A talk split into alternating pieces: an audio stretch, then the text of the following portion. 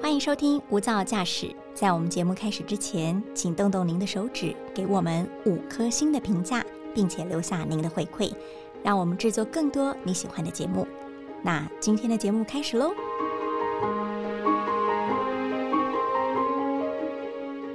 您好，欢迎收听大电视、大新闻所直播的 Podcast《无噪驾驶》，一百种看世界的眼光。我是刘芳瑜，今天为大家邀请到的是外电编译周博宪，博宪好，大家好，博宪，明星变政治人物这个问题抛给你的话，你直觉联想到谁我第一个想到的是于天， ？Oh my god！因为我之前在在三重租房子，然后之前、啊所以那是他的票仓嘛？对，那他之之前在选立委的时候，在路上 一直看到他的竞选竞选招牌，对，那但是还有一个众所周知的美国总统雷根，前总统雷根，对，雷根，嗯，他的那个雷根经济学，我觉得真的是很厉害。他可以从一个二线演员，嗯，哦，然后对，对，可以带领美国的经济走这么好。所以你说，真的演员或者是呃喜剧丑角，嗯，真的不可能变成一个很好的政治人物嘛？好像不一定，不一对定，不对？嗯，那就先做一个简短的新闻梳理了。沸沸扬扬，大家应该都知道，乌克兰跟俄罗斯爆发战争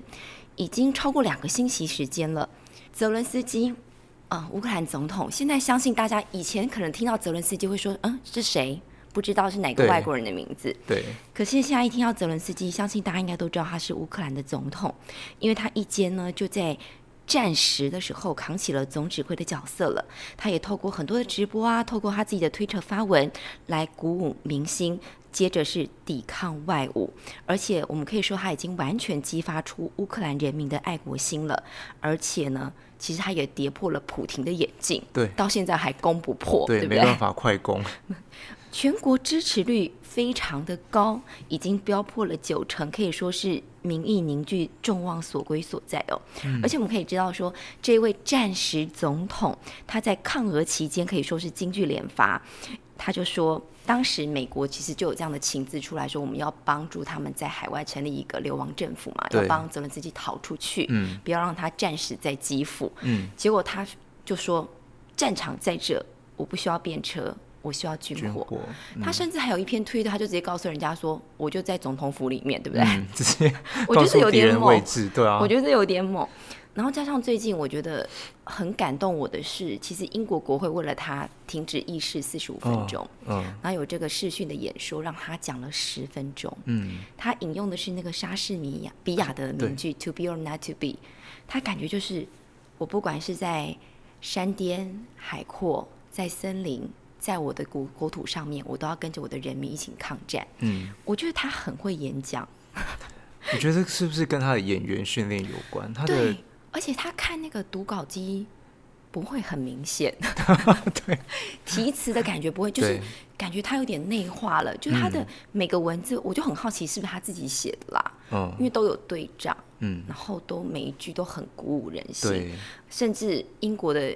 整个议事殿堂，还可以引用莎士比亚名句，对，然后整体起立为他鼓掌了，嗯好几十40秒秒，对对嗯对，就觉得嗯，他真的有那个魅力，领袖的魅力啦的。确，而且最近我们知道，其实不只是我们，因为我们天天接触外电，我们就可能稍稍会被泽伦斯基圈粉，我不知道你有没 有。有有一点，有一点， 就会觉得说，至少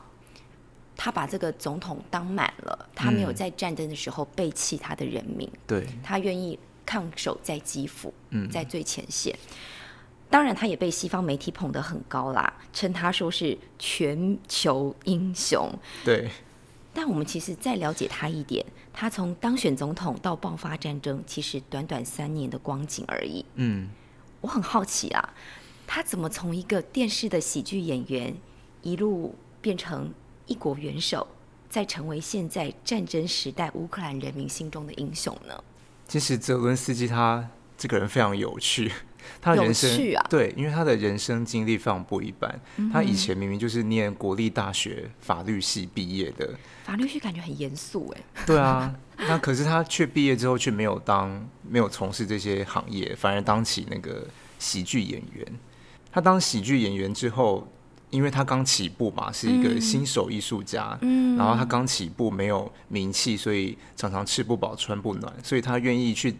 走这一行路，表示他非常非常的喜爱这个喜剧，还有喜爱这个创作。是因为其实法律系说真的，不能说它是铁饭碗，但起码它有一技之长，对，至少它不会落得这个吃不饱穿不暖的这种穿不穿不暖的这样的田地啦。，对，嗯，代表他应该真的很热爱表演吧？没错，他非常热爱，而且他十九岁的时候就拿过地方性的戏剧大奖，喜剧大奖。那他也曾经到前苏联国家巡演，然后也也去莫斯科公开演出，然后一直到二十五岁的时候，他就转从表演团体转型成制作公司，开始帮电视台做节目。哦，虽然这一阵子我们看到他在英国啊、可以说 Twitter 上面的这种演说，感觉都是很铿锵有力的，嗯，但是好像跟喜剧演员有一点点没有办法搭嘎在一起啦。对。那我就很好奇了，他为什么会喜欢喜剧呢？他之前有没有哪一些代表作，或者是说他从刚刚你说的从舞台剧再转战电视界，他有没嗯有一个契机是他走红的时机点？ 他走红的时机点其实不是靠演戏，而是靠舞技。等一下，舞棍阿泽是不是？ 对，是吧五棍阿泽对。他在二十八岁的时候就参加一档跳舞的竞技节目，叫《与星共舞》，就是和明星跳舞。那这个节目呢，它原本其实是美国 ABC 电视台制作的节目，然后是乌克兰买下这个版权，买下这个 IP，然后在这个节目呢，就安排明星啊，还有和舞蹈老师共舞，然后给观众还有评审来票选。结果呢，泽伦斯基还真的一路跳进总决赛，然后拿下乌克兰版《与星共舞》第一季的冠军。所以其实，因为应该说他是这个舞台剧，其实舞台剧演员可以说是十八般武艺都会对，他不对只会演，多少也会还跳会啦。跳，嗯，这个节目我可以打什么？我现在在网络上搜得到吗？ 如果 如果大家有兴趣的话，可以打那个关键字，就是打 Z- 那个 Zelensky，然后就他 Dance 的 with the 名字嗯 Stars，对，就是与星共舞的名字，就可以看到他看到他厉害的舞姿。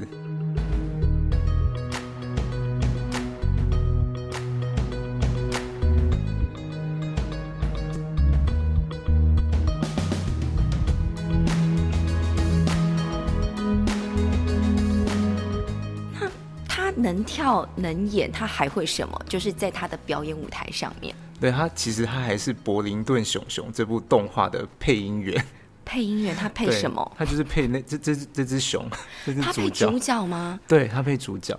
等一下，因为我没有看过这动画，嗯，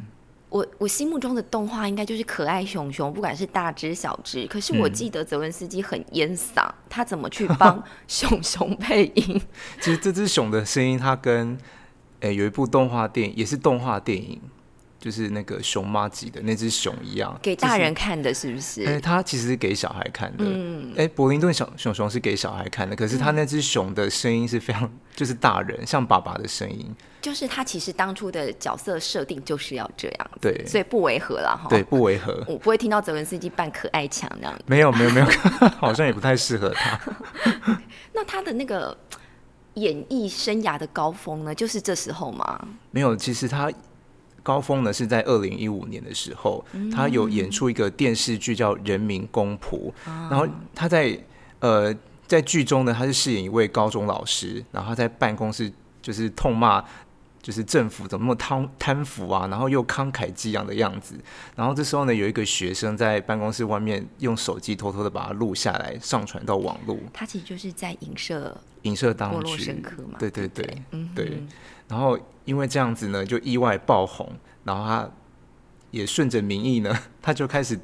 当上总统，开始整顿贪腐。那当然啦、啊他这个就是一部讽刺喜剧嘛，因为太符合时事了，太红了，太深得全国人民喜爱。那他这个打击贪腐的人设呢，就此深植人心。 其实很像，很像就是演小三的女演员，哦不太能去菜市场买菜一样，对就是大家很入戏。对可是呢，他就是用这个家喻户晓的 IP《人民公仆》，这个大家都有这个印象，去创立一个同名政党，也叫人民公仆，然后还宣布参选总统。。听起来真的人生如戏，戏如人生 真的泽 伦斯基开始走他的政治花路。真的，真的，对，而且这部喜剧，我们可以说意外拍成了泽伦斯基他自己真实人生的纪录片了。对，他的呼声非常高哎、嗯他不像这一次南韩大学是五五坡先生，对不对？对他其实是超过七成的高票，而且是在乌克兰的政治史上的历史上的新高，来对赢得这个大选，对，就粉碎了对手嘛布洛申科的连任美梦了。嗯，但是他从喜剧演员到总统这位政治素人，其实可以说他是一张白纸，对或是政治丛林的小白 兔，对，他一下子就变成一国之首，哎，他没有慢慢的历练起，哎，嗯，争议不多吗？它争议其实还蛮多的。嗯那它的争议可以从两个方面来分析，一个是政治，那一个是心态。那在政治方面呢，其实他的之前在参选的时候，他的政治现金来源就是播出他那个火红电视剧《人民公仆》的电视台的老板。哦，金主，对，他爸的金爸主，对金主爸爸就是他。然后他那位金主爸爸呢，也是乌克兰最贪腐的寡头富翁之一。这个完全不避嫌哈、对啊，就是跟他打打摊的形象其实很有冲突。嗯，对。那另外呢，他总统府任用的工作人员，一些一些官员呢，都是他这个人民公仆里面的制片、导演，还有一些工作人员。那都他是有裙带关系，哎，哈，，对对，就是跟他打也是跟打击贪腐的那个形象很有落差，然后专业度专业度很让人质疑，这样。的确，因为你如果打着这个，你的政治牛肉是说你要打击贪腐，但是你表现出来是自己人都变成官员了，对，那跟选民的承诺呢在哪里？他是不是已经忘记了呢？对他除了忘记了这个承诺呢，那他的执政另外一个重点是他的执政心态也是有问题的。像执政者嘛，总是会面临比如说在野党或是民众质疑的时候，那可是。当时呢，那个泽伦斯就说了一句很妙的话，他说：“没有承诺就没有伤害啊。”他这样没有被那个哦，他们可能没有那个公投，就是 连署要下台，这句话应该蛮值得下台的吧？对啊，就是言下之意就是他当时呢竞选的时候打探的成效有多少，我没有办法向你保证，所以他就被批评说，哎、他打探口号就跟空包弹一样，没什么杀伤力。可是尽管如此，他还是非常 受人民喜爱，因为他之前的那个形象太鲜明了。对，可是要是我是乌克兰人的话，我会很失望哎、我会觉得说好。起码我可能选了一个好像不会贪腐的总统，对但是也无所作为的总统对，哦。因为我们知道说，其实乌克兰它是全欧洲国土面积第二大国，但它也是全欧洲的第二大贪腐国。嗯因为毕竟在欧洲，尤其在北欧，很多都是很强调自己政治清廉嘛。 对，那这样怎么办呢？乌克兰不就是一样没有在政治上面就好像前途无光了吗？对啊，他不仅就是打贪腐没有作为呢，那之前 BBC 去采访他的时候也说，就是泽伦斯基呢倾向把当总统呢看作一场表演，比较长，时间长度比较长。 对一个一场大表演这样。然后对他来说呢，有总统的样子比政绩还要重要。然后他身为一国之主呢，讲什么话不重要，只要在电视啊，在大家面前呢看起来是有趣就可以了。所以他对这种长期以来的贪腐呢，似乎变得毫不在意，就是他觉得哎、诶把人民当粉丝经营就对了， 所以听起来就很像 川普。 对，只是说说他很川普的话哦，好像对他有一点不公平啦。因为毕竟，呃，泽伦斯基呢，他的表演艺术的天分比较高，少了一点这种大炮的性格，他想出来的话毕竟都比较讨喜哦。那下一集的话，我们想要带听众朋友继续来观察这一位乌克兰总统，这一位政治丛林的小白兔，他如何从零从政的经验，是要被继续这个缺点无限放大呢，还是他的政治花路可以继续走？亦或是会出现更多的绊脚石，也希望下周听众朋友能够一同再加入了。我们下周见，拜拜。拜拜。